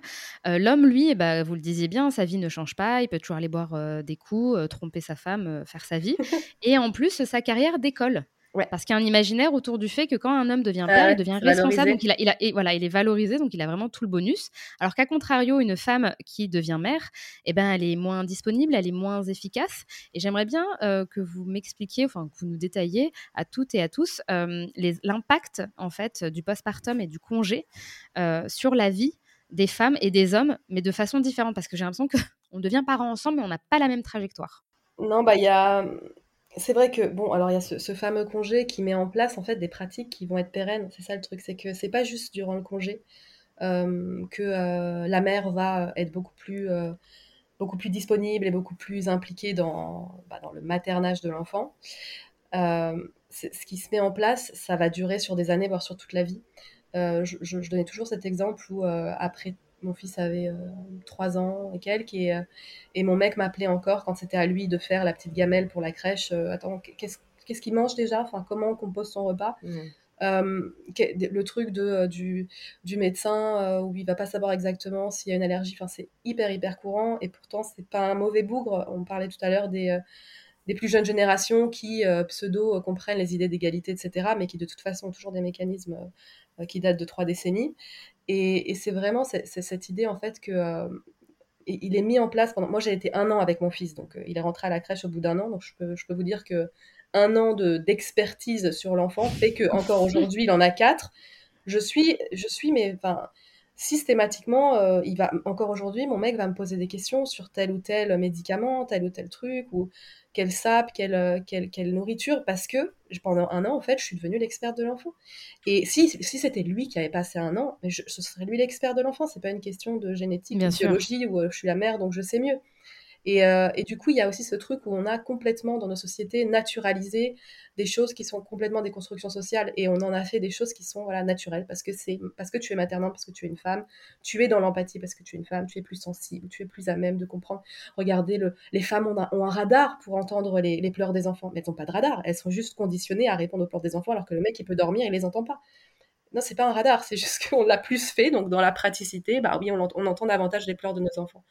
Donc euh, il y a vraiment ce truc en fait qui se met en place pendant le congé et, plus tard dans, dans tous ces schémas euh, autour de, de voilà des rôles genrés et qui fait que que ça ça s'ancre dans le temps et on n'en sort jamais quoi. Bah, en fait, là où on dit qu'il y a de l'inné, il y a juste un truc très simple de quand on passe du temps à faire quelque chose, on apprend et on sait. Enfin, c'est assez, assez construit et acquis. Assez basique. et moi, ça, ça me fait rire quand tu parles de, voilà d'empathie, d'écoute et tout. Euh, donc ça, on va vachement le valoriser pour les femmes dans leur rôle de mère. À l'inverse, dans l'entreprise, en effet, quand vous devenez parent, bah, un homme est plus responsable et le chef de famille, il est plus stable. Il va falloir l'aider aussi dans voilà assurer sa famille et tout dans ses dans ses responsabilités. À l'inverse, une femme, on va pas du tout dire ah bah elle est mère donc elle a trois fois plus de, soft skills euh, que les autres d'empathie, d'écoute, de nana, qu'elle a plus que euh, enfin les mères et notamment les les mères au foyer sont juste des, des, des bombes de soft skills, sauf que ça, personne personne n'en parle. on va considérer qu'elle est désinvestie, que c'est une, une, une, sorte de euh, demi salarié. Et là, en fait, il y a quelque chose dans ce temps du congé maternité, du congé paternité, à partir du moment où ces deux congés ne sont pas équivalents, déjà, ça crée des différences. Et puis après, euh, donc, vous êtes la sachante en chef. Euh, et puis, vous allez devenir la variable d'ajustement en chef. Euh, il y a beaucoup plus de femmes qui prennent un congé parental, pas forcément parce qu'elles l'ont choisi, mais parce qu'aussi, en France, et c'est là où c'est pas qu'une question euh, privée et individuelle, mais c'est pour moi une question politique et vraiment un problème de société, on manque de place en crèche. Il n'y a pas de... Enfin voilà, on, manque de garde ah oui, c'est une vraie problématique. Voilà. Bah Donc en fait, euh, quand vous n'avez pas de, place en crèche, et eh ben, qu'est-ce qui se passe? Eh bien, il faut que l'un des deux parents pose un congé parental pour s'en occuper, parce que vous n'avez pas forcément, encore une fois, euh, tout, euh, voilà, la, garnison de femmes de la famille qui va travailler gratuitement, la grand-mère, la mère, la cousine, la sœur. Voilà. donc, quelqu'un doit poser un congé parental. Bon, on va faire un calcul pragmatique. Maintenant qu'on a une famille, on va choisir de maintenir celui qui a le plus gros salaire. Parce que le congé parental, il n'est pas rémunéré euh, selon un pourcentage de votre salaire, comme c'est le cas en Suède, il est rémunéré 400 euros par mois. Euh, dans 75% des couples en France, c'est l'homme qui gagne le plus, donc, bam, calcul pragmatique. Moi, là-dessus, je, veux dire, je ne jetterai pas la pierre aux hommes en disant c'est dégueulasse, ils prennent pas de congé parental. C'est un calcul pragmatique que vous faites dans une, famille avec des, enjeux économiques. Et bah, du coup, c'est la femme qui s'arrête. C'est la femme qui s'arrête plusieurs mois. Et puis, qui se met à mi-temps. Ou, qui se met à mi-temps, exactement. Euh, ou qui adapte sa, carrière, ou qui ne va pas prendre euh, tel poste, ou on va pas déménager à tel endroit parce que bah, du coup, elle sera moins disponible et tout. Alors qu'à l'inverse, un homme qui va avoir une bonne offre d'emploi ailleurs ou une promotion qui souvent a des conséquences horaires, du coup, bah, avec des horaires plus conséquents, on va dire, bah, c'est bien, vas-y, vas-y, prends, prends, parce que du coup, ça sera bien pour la famille. Donc là, vous rentrez en fait dans des calculs pragmatiques, mais quand même hyper genrés, hyper stéréotypés, où la femme devient la variable d'ajustement, le salaire bonus. Et ça, une fois que vous mettez le doigt là-dedans, en fait, vous faites manger le bras, parce qu'il y aura toujours cette logique de le plus gros salaire l'emporte pour le bien de la famille. La locomotive familiale, elle est conduite par le père, et la mère est derrière et envoie du charbon hein, dans, dans les wagons. Bon, je sais que voilà, on n'est plus euh, au 19e siècle, mais quand même, c'est un peu cette image-là. Donc, quand tout le monde est dans le même train, c'est cool. Euh, ok, euh, voilà, l'argent que monsieur gagne, il sert à la famille, et puis madame, elle est plus disponible. On va dire qu'elle travaille pas, alors qu'en fait, elle permet surtout à son conjoint d'avoir la carrière qu'il a, parce qu'il voilà, il n'a pas des responsabilités familiales et domestiques. Le problème, c'est que quand on se sépare, bah, la, locomotive, elle va continuer de tracer. C'est-à-dire que lui, il va continuer avoir son évolution de salaire, ses droits au chômage, ses droits à la retraite, et madame se retrouve hackée, et souvent avec les enfants. Et dans, voilà, dans 75% des couples, l'homme gagne le plus d'argent, et dans 75% des décisions judiciaires sur les gardes d'enfants, la garde exclusive est donnée à la mère. Encore aujourd'hui, on parle beaucoup de la garde alternée, mais franchement, c'est quand même pas du tout, pas du tout la majorité. Donc en fait, là, c'est un peu ce que j'appelle le syndrome Mary Poppins vous allez demander à la personne qui a le moins de moyens, le moins de revenus, de faire le plus, c'est-à-dire avoir des enfants à charge, exclusivement seuls, avec des revenus moindres. Et quand vous avez une pension alimentaire de 170 euros par mois par enfant, bah là, voilà, il y a un problème. Et il y a, je trouve, une, quelque chose, encore une fois, un espèce de double standard. Moi, quand je parle de la pension alimentaire, on dit oui. Alors déjà, il y a toute cette idée que la femme, euh, elle, lui demande une pension, elle le saigne en lui demandant une pension alimentaire, qu'elle se elle venge là-dessus, elle est vénale et tout. Une croqueuse de euh, diamants. Ouais, voilà. Sauf que ce qu'on oublie, c'est le coût d'opportunité pour les mères à la tête de familles monoparentales quand vous avez un, deux, trois enfants, aller chercher euh, à l'école tous les jours, bah, vous allez encore moins prendre, enfin, vous avez encore plus besoin de flexibilité puisque vous êtes seul, vous allez encore moins avoir de temps disponible pour travailler de façon reconnue dans un emploi salarié ou, autre. donc là, il y, a un coût d'opportunité qui est fort. et cette pension alimentaire, elle n'est elle est pas du tout à hauteur de ce qu'il faudrait parce qu'on se dit, bon, bah, ça va servir à la nourriture et puis voilà, acheter un cartable et payer trois cours de judo, ok, super, mais en fait, il y a tout le temps que du coup, cette femme n'aura pas pour sa carrière, pour elle aussi, parce qu'à l'inverse, un père célibataire qui n'a pas la charge de ses enfants, euh, c'est quelqu'un qui est, qui, est plus disponible aussi pour se remettre en couple et retrouver des économies d'échelle. Et moi, il y a un chiffre qui m'a beaucoup choqué de l'INSEE, c'est qu'en fait, euh, le père de trois enfants après une séparation, quand il n'en a pas la garde, il gagne 12% de niveau de vie. Tandis qu'à l'inverse, quand vous êtes une femme, plus, déjà, plus vous avez d'enfants, moins vous avez de chances de continuer à travailler quand vous êtes en couple. Là, les, taux d'emploi se réduisent plus, plus il y a d'enfants, donc la variable d'ajustement.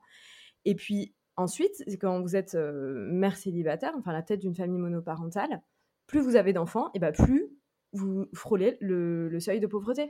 En fait, plus vous avez de chances d'être dans la pauvreté. Et ça, c'est pas du tout quelque chose sur lequel les femmes sont accompagnées, parce qu'un père qui ne va pas payer sa pension alimentaire, bon bah voilà, lui, il peut rester sur son canapé, ne pas payer sa pension alimentaire. Euh, c'est à la femme d'aller à la CAF, d'aller signaler, d'aller en plus voilà, de mmh. remplir cette charge administrative pour aller chercher l'argent, chercher des aides. Et le, mécanisme aussi de distribution d'aide, il n'est il est, il est pas solide, il n'est il est, il est, pas assez... Euh, voilà. Et parfois, il y a des conditionnements aussi hyper sexistes parce qu'on a, euh, enfin bon bref, je, je, je vais m'arrêter là, sinon je vais ne plus en finir.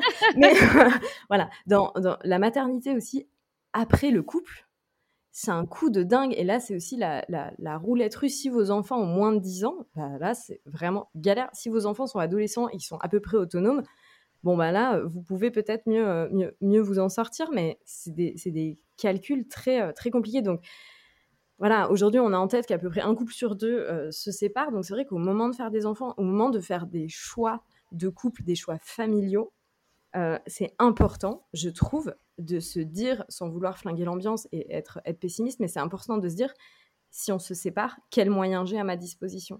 Euh, Quelle est mon, mon, indépendance financière individuellement? Comment je m'en sortirai et tout? Parce qu'en plus, bah voilà, quand on est une femme, il y a de bonnes chances pour qu'aussi on ait la garde exclusive des enfants. Je vais m'arrêter là. je, me, permets juste de faire une petite parenthèse parce que tu parlais de la garde partagée. Euh, je crois que c'était sur les couilles sur la table que Victoire en parlait, où les gens faisaient nanani, c'est toujours la femme qui arrive à avoir la garde et du coup avoir la pension alimentaire comme si elle avait gagné. comme si elle avait acheté des Louboutins, quoi. Elle avait gagné un truc incroyable et en fait, dans les faits, c'est tout simplement parce qu'il y avait un, un juriste ou je ne sais plus quoi qui expliquait qu'en fait, c'est tout simplement que les hommes ne demandaient pas la garde. C'est pas que la justice. Ils bien que c'est pas dans leur intérêt. Exactement. Et il disait en fait, faut arrêter avec ce mythe de la maman qui agrippe les enfants s'en va avec la richesse du mari. non, non, c'est que le mari, en fait, ne, demande pas et du coup, on peut pas l'y obliger. Donc, le minima, c'est euh, un week-end sur deux, il me semble, voire même carrément pas du tout. Hein. Il y en a qui s'en occupent pas du tout. Et je trouve ça assez dingue qu'ils aient ce choix, encore une fois, qu'il n'y ait pas de loi pour les obliger à partager un, bah, une garde, en fait, tout simplement, une semaine sur deux. Euh, on est d'accord que sur l'aspect pécunier professionnel, ça changerait carrément la donne. Quoi. Bah, ça change complètement. Puis, tu vois, enfin, ce que, ce que je, me suis, je me suis perdue en chemin, mais euh, tu vois, souvent sur la pension alimentaire, on va dire ah ben euh, la mère demande plus mais il peut pas donner plus. Enfin voilà faut être rationnel. Il il peut pas donner plus. Mais attends si tu fais des enfants en fait tu les tu les assumes. Et je trouve ça dingue comme on peut entendre ce truc non mais le père peut pas donner plus euh, voilà c'est comme ça c'est la vie. Mais est-ce que on va imaginer euh, une mère à la tête d'une famille monoparentale avec ses deux enfants à table le 23 du mois dire bah je vous nourris pas parce que je peux pas c'est comme ça c'est tout c'est plus enfin je peux pas donner plus et puis voilà elles ont pas le choix en fait. Voilà et en fait c'est là où je trouve qu'il y a quelque chose qui se révèle c'est que les femmes sont des très bonnes gestionnaires elles sont débrouillardes sur tout ce qui est euh, argent finance euh, tirer des tirer des bouts de ficelle faire advenir des miracles. En fait elles gèrent le truc parce qu'elles n'ont pas le choix. l'argent parce qu'elles n'ont pas le choix et parce qu'en fait, elles, elles, y, elles, y, elles y arrivent, ou du moins, elles, elles essayent, elles ont des ressources là-dessus, parce qu'on est encore dans cette idée que l'argent, c'est un truc d'homme, que les femmes ne sont pas des bonnes gestionnaires, qu'elles ne comprennent pas, alors qu'en fait, elles gèrent l'argent au moment le plus difficile, c'est-à-dire quand il n'y en a pas. À l'inverse, dans les couples, là, je vous renvoie au, livre Le genre du capital de Sybille Golac et Céline Bessière qui étudie très bien ça. Donc, comment la famille reproduit des inégalités. Et euh, voilà, ça parle aussi de la, gestion de l'argent dans le couple et au moment des divorces. Qu'en fait, plus euh, vous êtes dans un couple fortuné, moins la femme sait où est l'argent. C'est-à-dire qu'au moment de demander euh, bah, sa part, bah, il y a des trucs, elle ne sait même pas qu'il y a tel compte, tel compte, tel investissement et tout. Plus il y a de fortune, plus les femmes sont éloignées de la gestion de l'argent. Moins il y a d'argent, plus elles vont le gérer. Mmh. Et donc ça, ça veut quand même dire aussi que euh, elles, je veux dire, elles sont pas, euh, il euh, n'y a, a, pas de gêne de, de, l'argent ou de la gestion, quoi. C'est juste encore une fois, euh, si, si, vous faites, vous, savez. Donc euh, là-dessus, voilà, faut pas se s'autoflageller à se dire j'y comprends rien, je suis nulle. Du coup, je laisse mon mari faire la déclaration d'impôt, je laisse mon mari faire tous les trucs d'argent et tout. bon, ben non. Après, bon, il y, y, a une répartition parfois des tâches, euh, voilà, tous les petits trucs euh, chronophages euh, du quotidien, voilà, s'occuper des enfants, faire, la, faire à manger, ça c'est plus les femmes qui vont le faire, tandis que les hommes vont faire la déclaration d'impôt, vont faire les trucs hyper valorisés et moins chronophages, une fois par an, mais qui en fait ont des mmh, conséquences sur, le, sur le, long terme et qui laissent une trace, exactement. Du coup, il y a plusieurs, il y a plusieurs niveaux. Donc, ce, dont tu parles ici, c'est le, le, rapport à l'argent très genré. Il y a aussi effectivement des discriminations structurelles euh, dès le départ, en fait, sur euh, des, inégalités salariales avant même la, parentalité. Et puis il y a aussi, euh, comme autre sort, ben, il faudrait rémunérer le travail domestique, quoi. Ah, Parce que c'est un travail et c'est un travail qui profite à la société. C'est un travail qui, comme tu disais tout à l'heure, permet aux hommes d'être productifs dans leur boulot, etc. Donc c'est pas une situation, c'est pas disons une solution totale parce qu'en fait, il faudrait déjà qu'on soit juste plus égalitaire sur le marché du travail, quoi qu'il arrive. Mais entre-temps, puisque ça, ne, ça n'avance pas et qu'en plusieurs décennies, on, a gagné, je crois, 14 minutes de, de, temps de travail domestique pour les hommes. Incroyable Ça ne bouge pas. Donc, euh, tant que ça ne bouge pas, et à mon avis, ça dure encore plusieurs générations, euh, voire, enfin, franchement, je, je, perds un peu espoir euh, personnellement, mais que, qu'on rémunère ce, travail domestique. Ça serait déjà une première piste, en fait, d'évolution et d'égalité. Sandrine Rousseau parlait de ça, je sais pas trop comment ça pourrait être mis en place, je, ne suis pas forcément pour cette, pour cette euh, recommandation-là, mais de, euh, de pénaliser en fait euh, le non-travail domestique des hommes, de, de, le rendre délictuel. Il y a eu cette proposition. Ou par exemple, il y a des, eu, je crois que c'était au Portugal, je sais plus dans quel pays, il y a eu un procès où la femme après, après le divorce a gagné telle somme, ouais voilà, de, bah, de charges domestiques que son, que son époux, son ex-époux n'avait pas n'avait pas rempli. Et euh, bah, je trouve ça, euh, je trouve que ça va dans le bon sens. Enfin, c'est quelque Alors, chose qui reconnu d'une manière ou d'une autre. Ouais, c'est 60 000 euros, ça semble être euh, beaucoup. Sauf qu'en fait, si c'est de l'argent qui, enfin, si c'est comment dire du temps investi aux tâches domestiques qui a fait que cette femme a pris un travail à temps partiel, au final, on peut se dire que c'est pas beaucoup parce que du coup, en droit, en droit au chômage, en droit à la retraite, voilà, il y a 42, 40% d'écart de retraite entre les hommes et les femmes en France encore. donc c'est pas, voilà, en fait, c'est pas forcément euh, super bien, comment dire, mais euh, voilà, mais sur, sur, le, sur le travail domestique, moi je te, je te rejoins, je trouve qu'il faudrait le, euh, le rémunérer ou à la, mais au minimum ouvrir des droits, chômage, retraite, voilà, parce que moi je, voilà, et en fait là on soulève une question qui est encore une fois hyper politique, c'est quelle valeur on donne à quelles activités?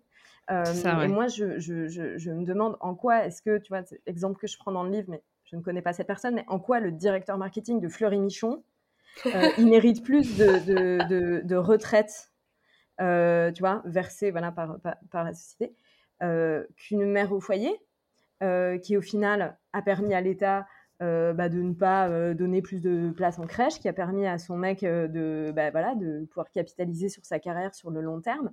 bon, alors on va dire oui, mais bon, elle peut toucher la pension de réversion de son mari. La pension de réversion, donc c'est euh, les 50% de la retraite de votre conjoint que vous pouvez toucher au moment de son décès, si vous êtes marié, je précise bien, si vous êtes marié uniquement. Euh, il y a énormément de choses en France qui sont conditionnées au mariage, c'est pas du tout euh, moderne, bref. vous pouvez toucher cette pension de réversion, notamment pour la retraite complémentaire. Parfois, c'est conditionné au fait de ne pas vous remettre en couple.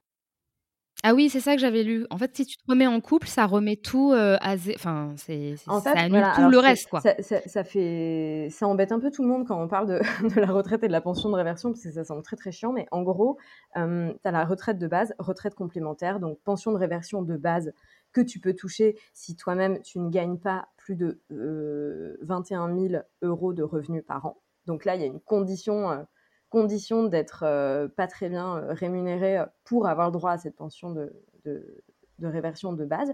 Et la réversion du coup de la retraite complémentaire, euh, bah là, il n'y a, pas, a pas de plafond de ressources et tout, il n'y a pas de limite. Mais par contre, dans plein de cas, il ne faut pas se remettre en couple. Et ça, qu'est-ce que ça veut dire en fait? Ça veut dire que la participation que vous avez eue à la, à la carrière de votre conjoint, et eh ben, c'est considéré comme voilà cette réversion là ça va être une faveur qu'on va vous faire. Parce que pauvre veuve isolée précaire qui n'a pas refait sa vie qui ne gagne pas beaucoup d'argent voilà. En fait il y a des conditionnements pour avoir des aides en tant que veuve. Et je dis veuve parce que 80% des veufs sont des femmes. Euh, voilà, donc il faut, il faut être pauvre, il faut être seul, il faut pas avoir refait sa vie, il faut être en fait fidèle d'une certaine façon euh, à votre à, l'homme, à l'homme, euh, voilà, l'homme qui a pris soin de vous toute votre vie. Et s'il y a un autre homme dans votre vie, bah, il y a quelqu'un pour prendre soin de vous. Donc en fait, voilà, cette, cette c'est très infantilisant en plus. C'est hyper, c'est hyper éminent, c'est hyper infantilisant. donc il y a quelque chose là-dedans que je trouve hallucinant, hyper sexiste et qui est en fait dans, nos, voilà, dans notre fonctionnement de, de, société d'État, quoi. Mmh. Et, voilà, et c'est pour ça que, euh, bon, euh, liberté, égalité, fraternité, c'est quand même hyper sexiste comme, euh, comme, comme truc. Enfin bon, bref.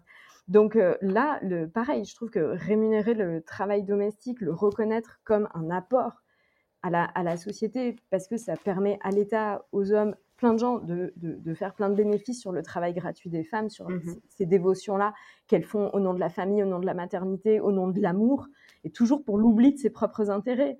Et, en fait, moi, je trouve que ce n'est pas une preuve d'amour. Souvent, on dit en amour, euh, quand on aime, on ne compte pas. Ben, c'est faux. En fait, quand on aime, on compte parce qu'on veut protéger l'autre, parce qu'on veut lui donner la bonne reconnaissance euh, voilà, qu'elle ou il mérite. Euh, en fait, c'est aussi un acte de protection et de responsabilisation euh, c'est trop facile de dire ah bah les femmes elles ont choisi, elles avaient qu'à, elles avaient qu'à euh, euh, continuer de travailler au lieu d'élever leurs enfants. Bon bah déjà élever des enfants c'est du travail. Enfin bon bref, je, voilà. Mais ce que tu dis sur sur l'amour et l'abnégation, je trouve ça, c'est un truc qui qui m'a frappé très récemment où je, je, me suis rendu compte en fait que que, l'amour est conditionné au sacrifice en fait. Si tu te sacrifies pas, si tu ne souffres pas, que ce soit en maternité ou, juste dans, ton, dans ta condition de femme de manière générale, tout le long de ta trajectoire de femme, ça veut dire que tu n'as pas vraiment aimé. Et ça qui est terrible, c'est qu'on a vraiment rendu en fait l'amour euh, maternel et, féminin un synonyme de sacrifice. et c'est horrible parce qu'on l'a intégré ça. Et moi je vois je le vois autour de moi, hein, sur des amis même euh, qui voilà qui vont faire certaines choses qui ne sont pas de leur ressort, mais qui le font par amour et qui du coup se sentent valorisés par rapport à ça, mais enfin, je, vois des, copines moi, moi j'ai 38 ans, j'ai des copines qui ont deux enfants, qui ont, et, qui, et je sais très bien qu'un jour tu te réveilles, tes enfants sont grands, tu as sacrifié euh, ta carrière, tu as sacrifié euh, plein de choses, et, je, pense qu'à ce moment-là, ça va faire mal, quoi. Et, euh, et c'est hyper triste de se dire qu'on est valorisé sur, sur l'oubli de soi et, et l'oubli de ses besoins propres. Complètement. Bah ouais, moi je dis souvent le premier prix à payer, c'est l'oubli de soi, quoi. Parce que voilà, mais l'amour comme, euh, comme don, euh, comme euh, oubli de soi, d'oublier oublier, oublier ses intérêts et tout, ça c'est c'est valable surtout pour, pour les femmes. Je trouve que les on hommes le demande peuvent, on le demande peuvent aimer, mais en étant généreux. voilà. sauf que en fait, moi je trouve que les hommes sont vachement entretenus par, par le travail gratuit des femmes, tu vois. Sauf qu'on est dans ces, dans ces stéréotypes-là de la femme entretenue par l'homme et tout, qui n'est pas, qui est pas forcément voilà, autonome. Et en fait, il y a tellement de choses, euh, comment dire, inversées. Euh, bon, ça, porte euh, beaucoup à, réflexion.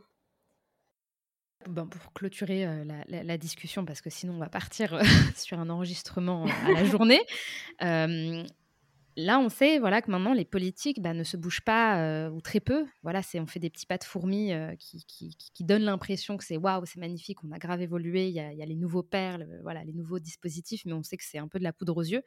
Euh, qu'est-ce qu'on pourrait dire aux femmes voilà, qui, qui, nous écoutent? Parce que c'est vrai que ça peut paraître un peu déprimant, là, tout ce qu'on a là, eh tout ce ben qu'on a détaillé depuis tout à l'heure.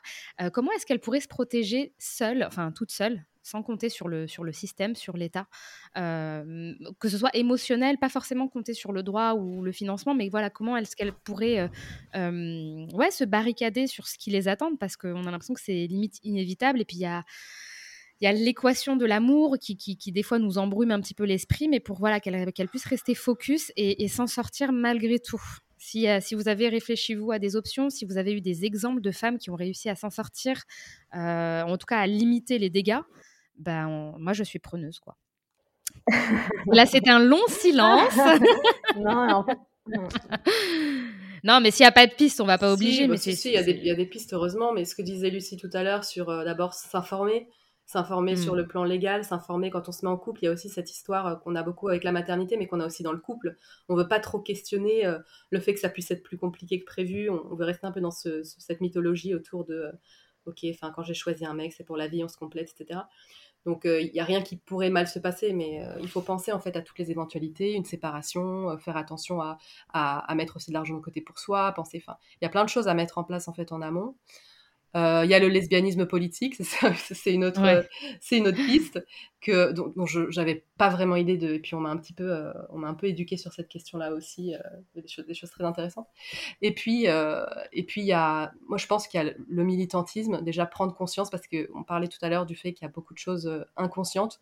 Je pense qu'un premier pas c'est de, de, réaliser en fait notre condition, de réaliser les injustices qui sont rattachées à notre condition et de femme et de mère euh, et, en ayant pris conscience de ces choses-là, on peut déjà, à notre niveau, euh, essayer de faire avancer par, par des débats, par discuter, par un peu ouvrir la, hmm. ouvrir la discussion avec euh, nos différents cercles. Et je pense que ça compte, et c'est pas rien, même si ça prend du temps et même si ça peut être désespérant souvent. je pense que toute action et toute prise de conscience compte sur le long terme. Ouais. Ben, en fait, moi, c'est vrai que quand on me demande bah, quel, quel conseil tu donnerais et tout, alors, bon, en parallèle, moi j'écris beaucoup sur le coaching pro, donc je veux dire, je suis aussi dans cette approche de conseils pragmatiques, comment améliorer sa vie sur le, sur le moment. Après, je trouve toujours ça important de remettre dans un contexte de société. Mmh euh, moi, je trouve ça compliqué de dire à, une femme, bah, du coup, surtout, euh, ne t'arrête pas euh, de travailler, ne te mette pas à temps partiel, ne prends pas de congé parental pour ton enfant parce que du coup, tu vas perdre des droits à la retraite, de l'indépendance financière. Parce qu'en fait, pour moi, c'est pas c'est pas un je sais pas comment dire. C'est pas viable en fait. Ben, non, mais c'est c'est pas c'est pas dégradant euh, d'être euh, d'être mère au foyer. C'est un travail en fait pour moi. Le, le problème c'est que c'est juste pas reconnu et que ça ça va pas vous ouvrir des droits. Mais ça c'est une responsabilité de société. C'est pas une responsabilité individuelle. Donc d'adapter ses choix individuels en fonction des inégalités de la société, je trouve pas. Voilà. Après, il faut avoir conscience de, de, de de ça, je trouve ça dur en fait d'appliquer l'égalité à son échelle et, je dis souvent, on ne peut pas faire de sa vie une œuvre militante quand on est dans une société inégalitaire. On ne peut pas demander aux femmes d'appliquer l'égalité. Enfin voilà, c'est trop dur et c'est une charge de plus. En plus. Encore. Euh, voilà, bon, on fait, on fait, on fait ce qu'on peut avec, avec ce qu'on a. Après, moi, le conseil que je donnerais, euh, parce que quand même, bon, on peut, peut pas rester sur ce, constat déprimant. Euh, c'est déjà de parler d'argent dans son couple et de parler de la, valeur de ce que chacun amène euh, dans, la famille et, et, le temps, les tâches domestiques, la disponibilité, la flexibilité qu'on offre à sa famille. Pour moi, ça doit être reconnu. moi, le, voilà, j'ai écrit le prix à payer, c'était pas parce que j'ai une obsession de l'argent, mais parce que je trouve que le travail des femmes, l'apport du travail des femmes n'est pas reconnu.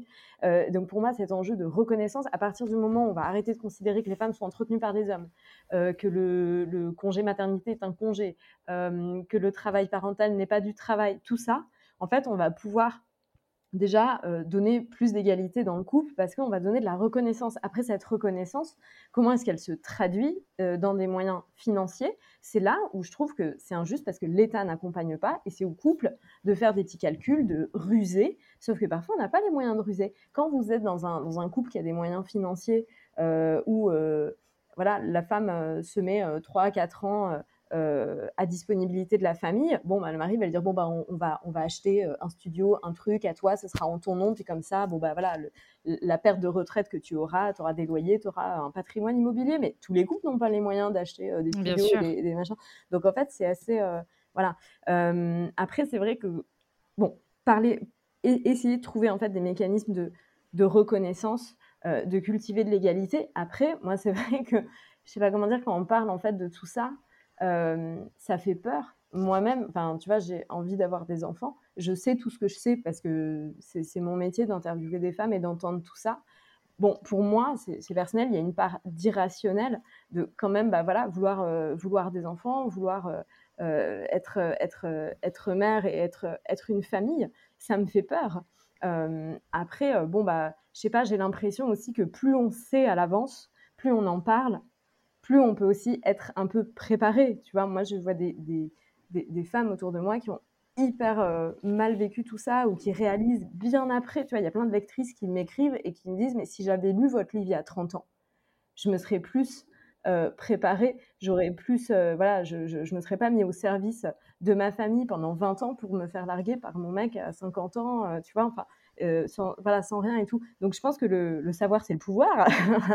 Exactement. plus, plus on s'écoute aussi, après, voilà, faut, faut pas, faut pas enfin se dire que la, maternité n'est que euh, obscurité et que, que c'est déprimant et qu'il ne faut pas y aller parce que comme comme voilà le, couple quand on dit bah du coup est-ce qu'il faut euh, boycotter le couple hétérosexuel et tout? Bon pour moi l'amour reste quelque chose de, euh, de magnifique et le couple plutôt un lieu quand même d'épanouissement et, tout tout n'est pas tout n'est pas noir mais voilà, je trouve que quand même, euh, il y, a des questions à, se poser et de se demander aussi si j'étais seule, est-ce que j'aurais toujours mon indépendance financière? Comment est-ce qu'on ferait? Et pour moi, c'est quand même des preuves d'amour de se, de se prémunir, de se, se protéger, d'en parler avec l'autre. Le problème, c'est qu'il y, a, voilà, il y a beaucoup de couples où on se dit, ah bah, elle parle d'argent, ça veut dire qu'elle pense à elle, ça veut dire qu'elle compte, ça veut dire qu'elle n'est pas vraiment amoureuse.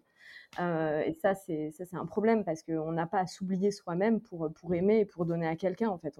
voilà, il faut aussi être dans le respect de soi-même, dans le respect de l'autre. Enfin bref. Voilà, tout ça en fait, il faut repenser les, imaginaires collectifs, il faut, faut, faire une refonte totale, un reset de, la société. Bien sûr qu'il faut aussi que les hommes comprennent en fait ce que, ce que l'isolement, euh, l'isolement, les dons invisibles, tout ça. voilà, le, savoir c'est le pouvoir, mais aussi pour eux. Enfin, voilà, donc euh, la, charge éducative, autre, autre sujet.